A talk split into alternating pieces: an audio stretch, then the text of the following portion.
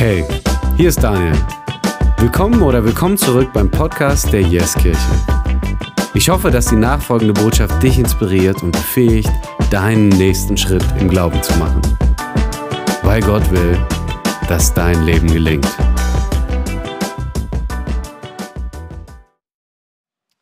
Es ist gut hier zu sein äh, und es ist immer wieder gut, gemeinsam Gottes Gegenwart zu suchen. Und wir wollen jetzt gemeinsam starten in vier Wochen, in denen wir uns einem Thema widmen, nämlich äh, aufgeräumt.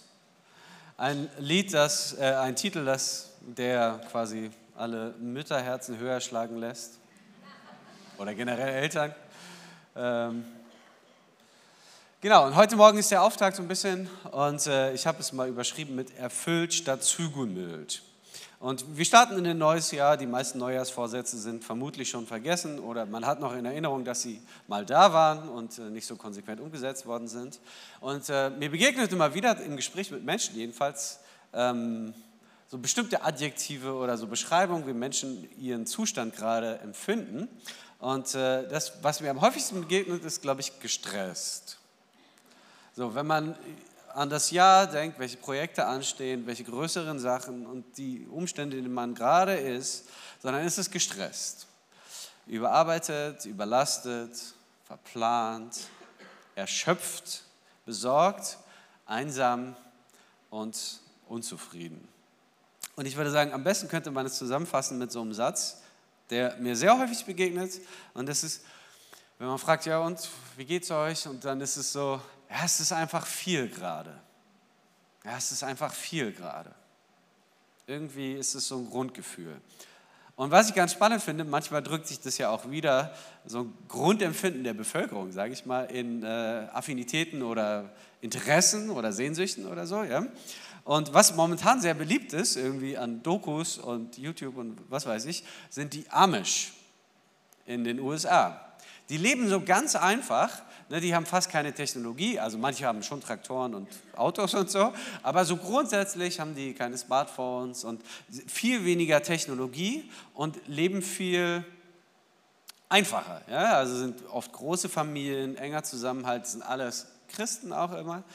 Ähm, und irgendwie strahlen die so eine Faszination aus, weil die so eine Zufriedenheit haben, eine Grundgesundheit und so ein einfach strukturiertes Leben. Und dieses einfach Leben zieht uns irgendwie an oder zieht Menschen an jedenfalls. Dass man sich vorstellt, irgendwie befreit von dem, was so in unserer immer komplexer werdenden Gesellschaft, was so unser Leben belastet. Ja? Dass man denkt, ich hätte gern so ein aufgeräumtes Leben.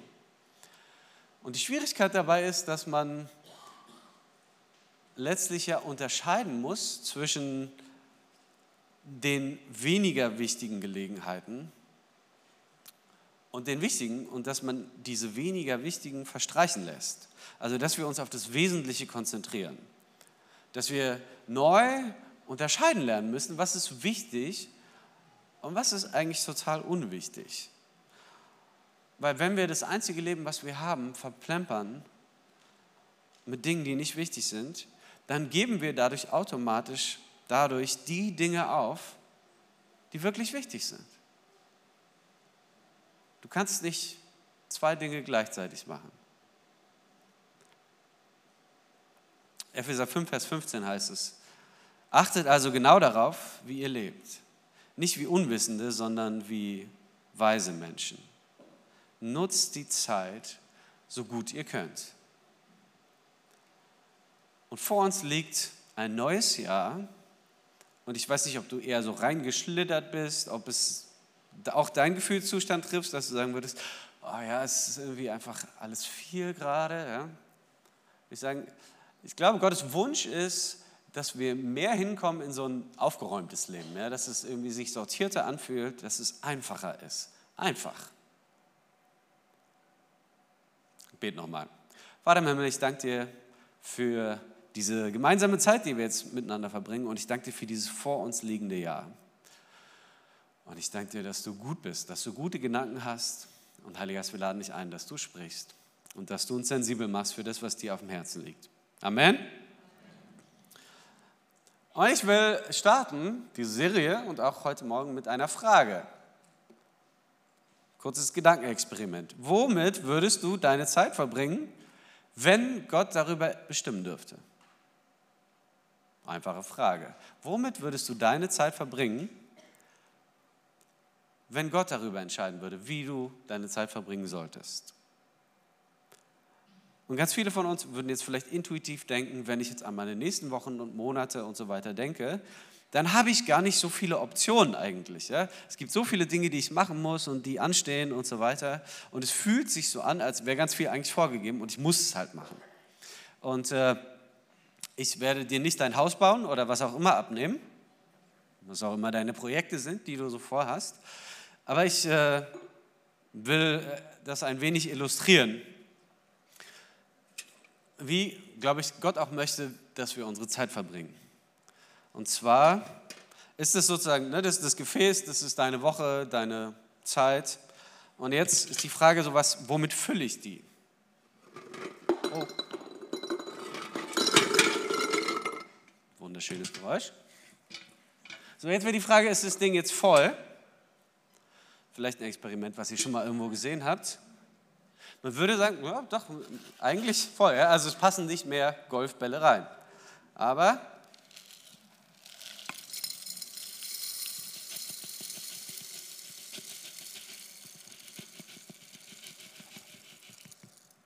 So, es ist jetzt voll.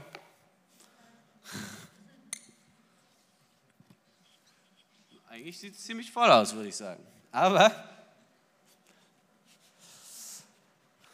Da ist noch Raum für mehr.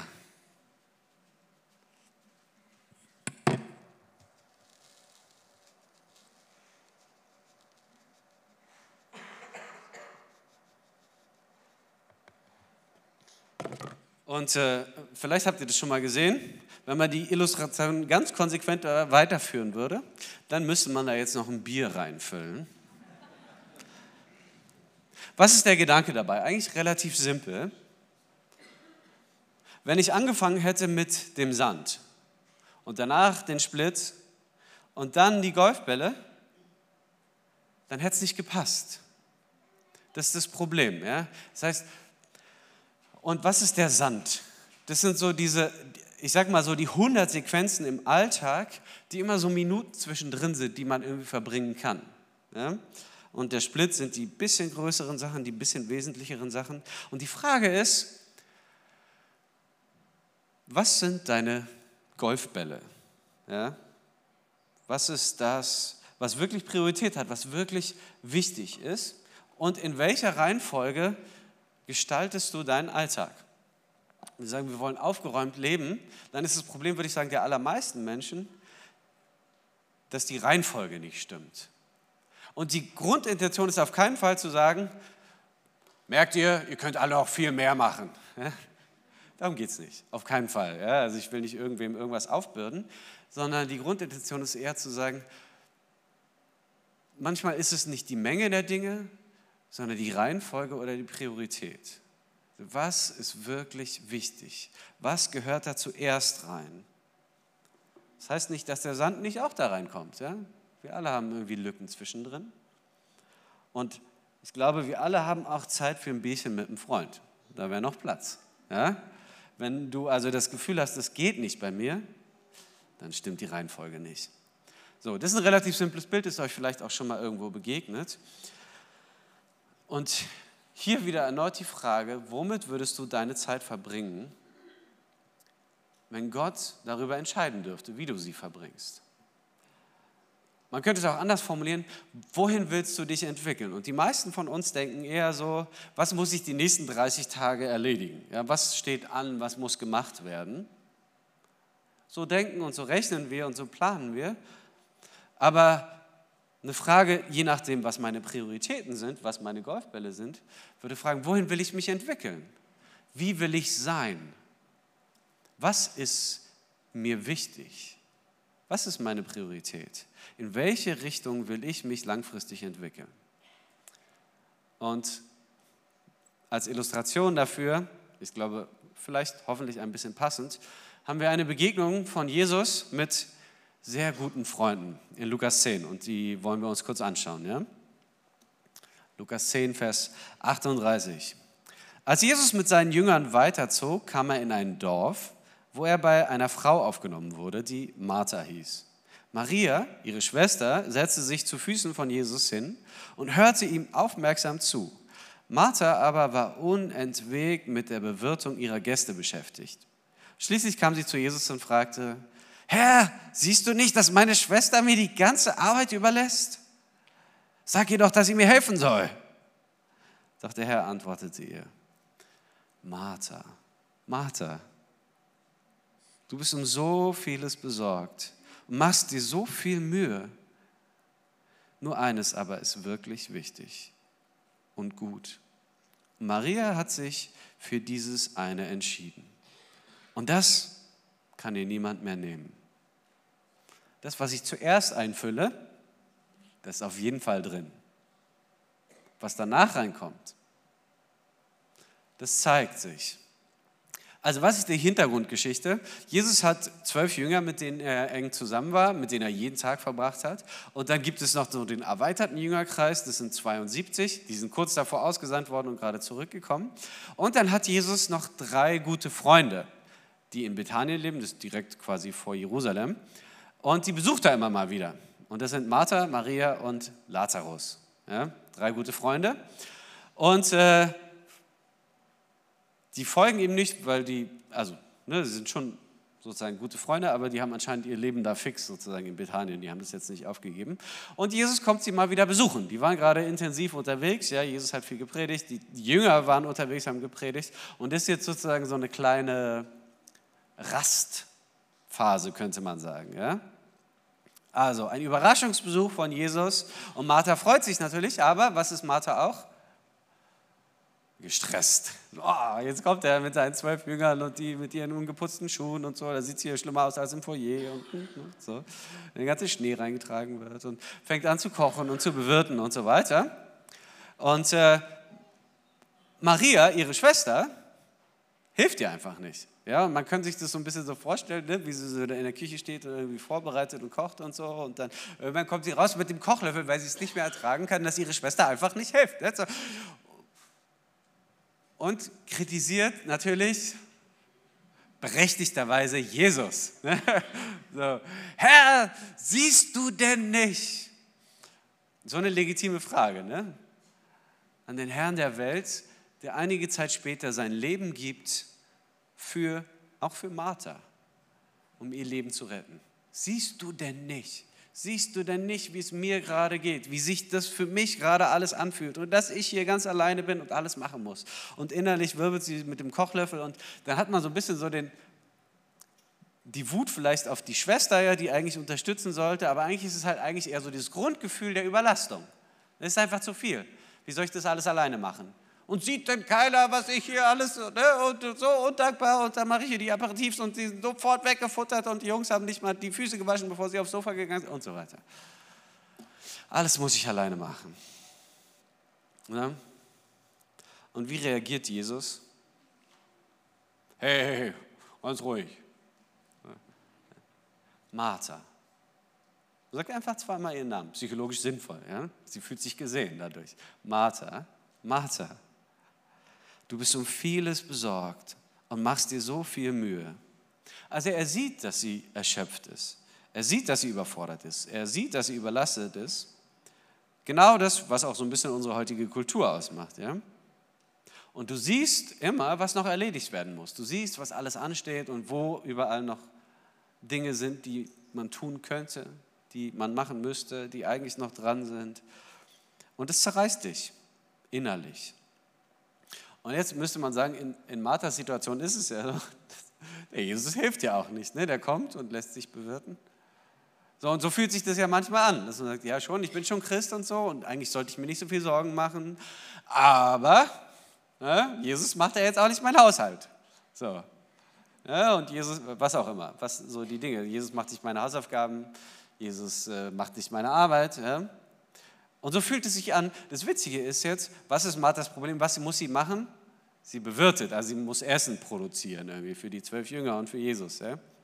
Und, und Jesus hilft ihr nicht, aber wenn man darüber nachdenkt, wenn das jetzt das Grundding ist, also er ist da, um sie zu besuchen als Freund, könnte Jesus im Notfall Essen selber machen.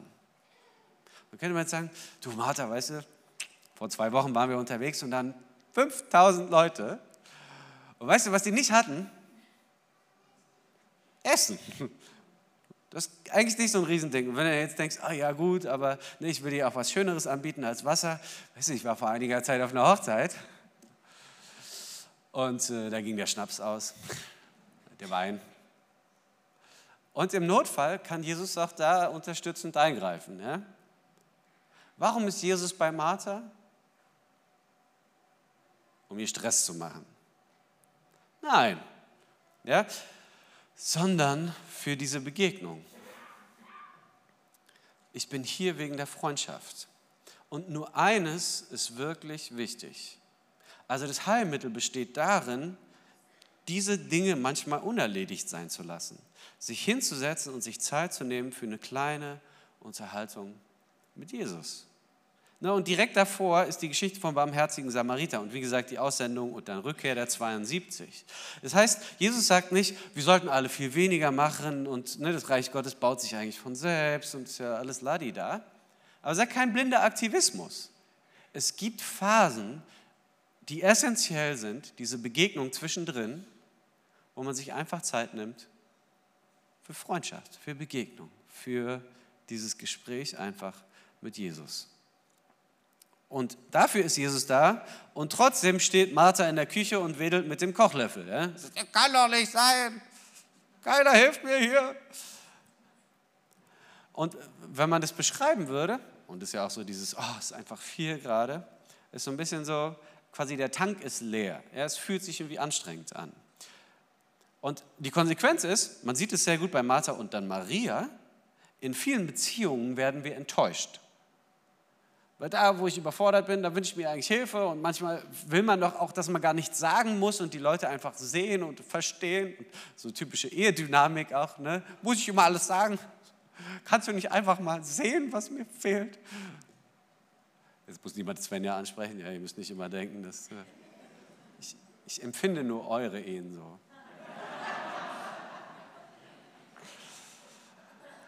Die Konsequenz ist, dass wir in vielen Beziehungen enttäuscht sind verbittert. Ja? Martha aus der Küche mit dem Kochlöffel.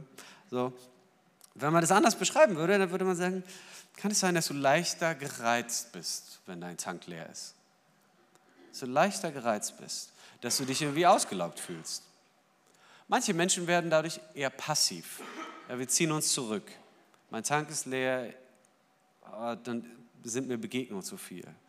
Manche kapseln sich ab, werden immer mehr zu Einzelgängern. Wir isolieren uns. Manche essen mehr als Hunger. Und du ertappst dich dabei, wie du abends da sitzt und gefühlt ist der Tank leer und nichts füllt dich. Und dann ist es halt das und das und irgendwie wird der Hunger nicht kleiner. Der Appetit ist einfach da. Ihr merkt, ich rede aus Erfahrung. Und manche trinken. Dann ist Alkohol mein Freund. Das gibt mir so ein Gefühl von Erfüllung. Bei manchen sind es Medikamente. Manche arbeiten viel zu viel. Das ist auch so eine Art Hobby von mir manchmal. Man macht einfach mehr, mehr, mehr. Und ja, wenn wir einfach, ne, und dann wird es sich schon einpendeln. Wir verschwenden Stunden am Tag mit Social Media scrollen durch Shorts und TikTok. Und das sind so die Paradebeispiele für Sandkörner. Ja? Aber wenn du damit den Tag füllst, dann kommen so Aussagen wie, ja, ich habe keine Zeit für Gott. Und manche shoppen. Amazon ist mein bester Freund.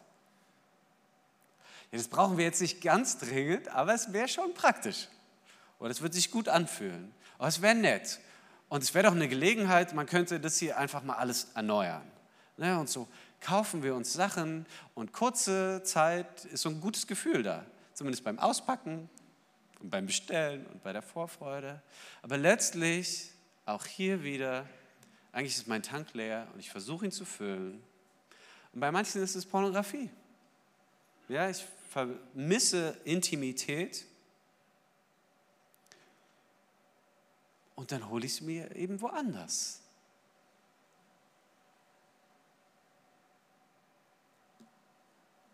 Wie voll ist dein Tank? Gehst du manchmal auf dem Zahnfleisch? Ja? Ist der Akku vielleicht schon ein bisschen lange leer? Also die Frage ist am Ende immer wieder nicht, wie viel machst du, wie viele Bälle sind da drin, sondern wie voll ist dein Eimer? Ja? Bist du aufgetankt, erfüllt, erfrischt? Oder wie leer ist der? Und je leerer der Eimer ist, desto mehr treffen diese ganzen Kompensationsverhalten auf uns zu. Bei den meisten nicht alle, sondern ein, zwei reicht ja. Ne? Dass ich weiß, ich habe meine Dinge, die ich versuche, die ich kompensiere. Und die Frage ist, wie würde denn dein Leben aussehen, wenn der Eimer voll wäre? Ja, wie fühlt es sich an, wenn wir Gott ganz nah sind? Wenn wir von Gott gefüllt sind, wenn wir eine enge, tiefe Beziehung haben mit Jesus? Und ich habe eine Reihe von Leuten gefragt und äh, ich dachte, ich lese euch einfach die Antworten vor. Wenn ich aufgezankt bin, bin ich gut drauf. Schon mal was, ne? Ich bete die besten Gebete. Ich spüre Gottes Gegenwart regelmäßiger. Ich nehme das Flüstern des Heiligen Geistes aufmerksam wahr. Ich höre Gott viel mehr reden, als wenn ich ausgelaugt bin. Und ich begegne meinem Partner und meiner Familie mit mehr Liebe und Zuneigung. Ich liebe völlig fremde Menschen. Ich treffe bessere Entscheidungen bezüglich meiner Terminplanung und sage nicht zu viele Termine zu. Ich ernähre, ich ernähre mich gesünder und schlaf genug. Ich fühle mich kreativer und einfühlsamer. Ich bin empathischer. Und ich sehne mich danach, Gottes Willen zu tun. Vor einiger Zeit haben wir mal ein paar Pastoren dazu gefragt und die typische Reaktion ist erstmal Schweigen. Und dann kommen so Sätze wie, wenn ich aufgezankt bin, dann lebe ich das Leben, das Jesus für mich bereitet hat. Ein Leben in Fülle, ein Leben, das erfüllt ist von seinem Frieden, der alles menschliche Denken übersteigt. Und jetzt ist die Frage, kannst du dich erinnern an Zeiten, in denen dein Eimer voll war. Und du sagst, Gottes Gegenwart zu erleben und das regelmäßig. Das ist das Leben, nach dem ich mich sehne. Und ich weiß, dass es das Beste ist. Und ich weiß, dass ich das schon mal hatte. Oder vielleicht hast du es gerade, ja? Je nachdem. Wie würde dein Leben aussehen, wenn Gott über deine Terminplanung entscheiden würde? Kannst du dich erinnern, als dein Eimer das letzte Mal richtig voll war?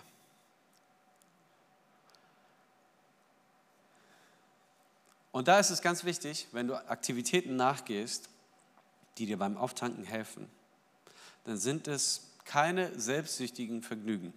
So, oh, jetzt muss ich mir wieder, jetzt kann ich mir, darf ich mir wieder Zeit nehmen für die Dinge, die mich auftanken lassen.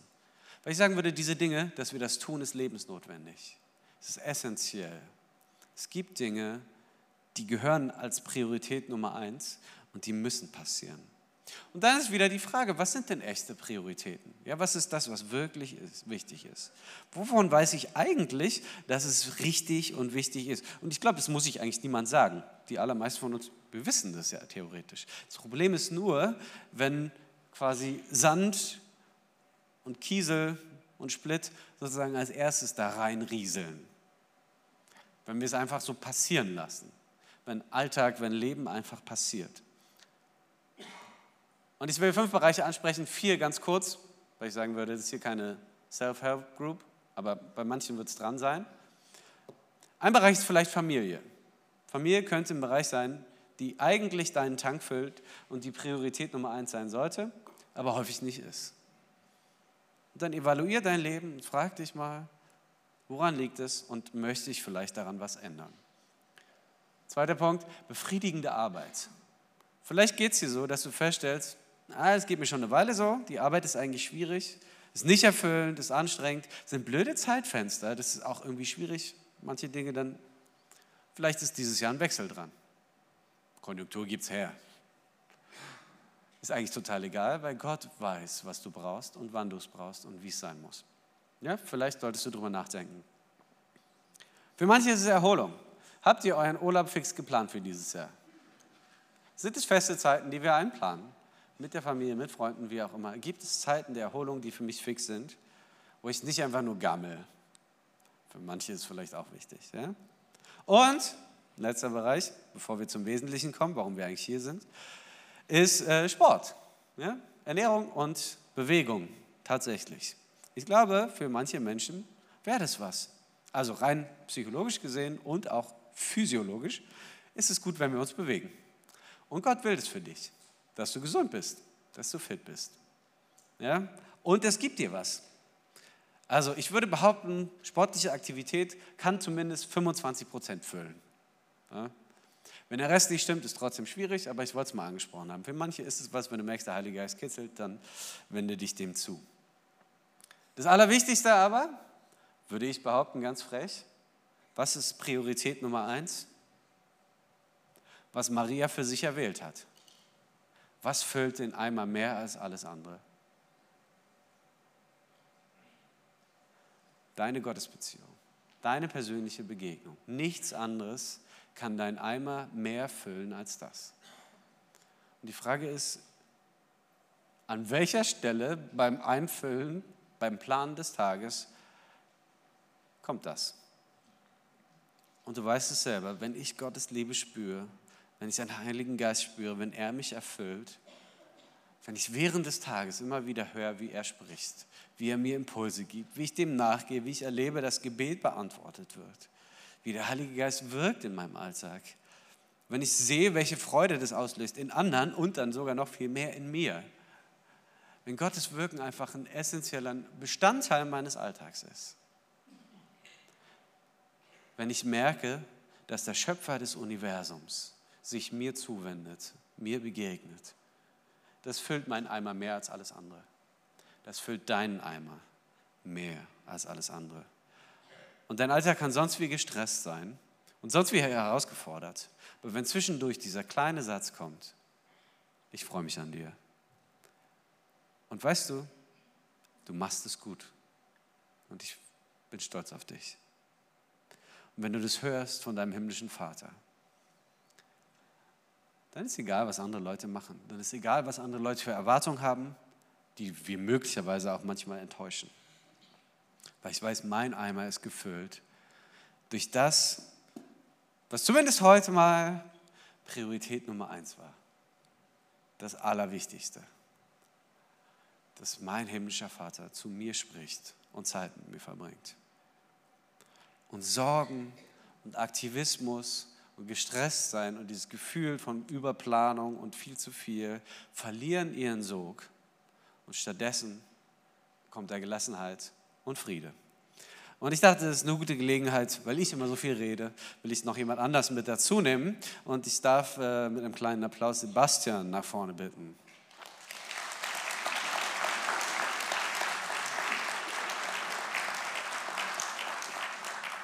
Sebastian, wir haben äh, vorgestern telefoniert und das ist immer so das Problem. Ne? Dann, wenn man Pech hat, dann muss man irgendwas auf der Bühne machen. äh, vielen Dank, dass du uns mit reinnimmst. Du hast, äh, wir haben einfach im Gespräch, hast du so zwei Situationen gehabt, wo ich sagen würde, das passt eigentlich ganz gut. Das ist eine gute Zusammenfassung. Magst du uns da kurz mit reinnehmen? Äh, ja, gerne. Und zwar, meine Geschwister und ich versuchen seit mehreren Monaten das Haus von meinem verstorbenen Vater zu verkaufen. Und am 6. Januar, also an dem Feiertag, ruft mein Bruder abends an und sagt, dass wir ein Problem haben. Die Decke in seinem Kinderzimmer ist nass, irgendein Problem mit der Heizung. Haben wir relativ schnell reagiert und haben den Notdienst angerufen und dann ist eine Situation entstanden, die ich ganz ja, nett fand. Und zwar, wir saßen in dem kalten Haus, die Heizung hat nicht funktioniert. Wir saßen auf dem einzigen Möbelstück, was in dem Haus noch war, die, die Couch, zu viert, meine Frau, meine Mutter und mein Bruder. Und wir haben auf den sehr, sehr teuren Notdienst gewartet. Aber dann hat meine Mutter ihr Handy rausgeholt und hat ähm, Lobpreislieder angefangen zu singen. Und mein Bruder erzählt, dass er ein Video gesehen hat auf YouTube, dass die Bibel wirklich, was da drin steht, dass es echt ist. Und dann dachte ich mir, okay, vor einem Jahr wäre diese Situation unmöglich gewesen. Jetzt sitze ich hier und singe mit meiner Familie. Und dann dachte ich mir, es ist vollkommen egal, ob die Heizung kaputt ist oder was das jetzt kosten wird, weil im Endeffekt das, was wirklich wichtig ist, ist, dass meine Familie, dass wir zusammen sind und ja, unseren Glauben haben.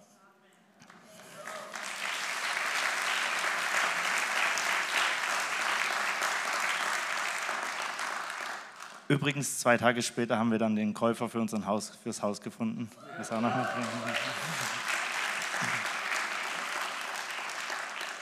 Und dann würde ich euch ja noch was erzählen.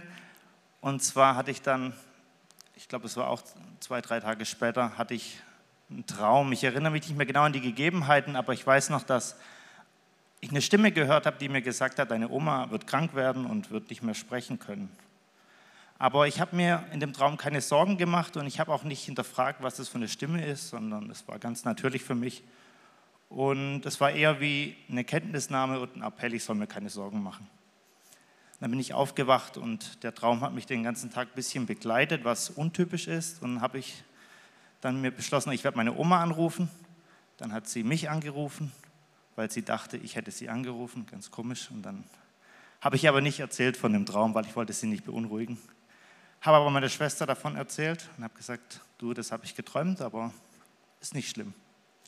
Drei Tage später ruft mich dann meine Schwester an und sagt, die Oma ist ins Krankenhaus gekommen, sie konnte nicht mehr reden.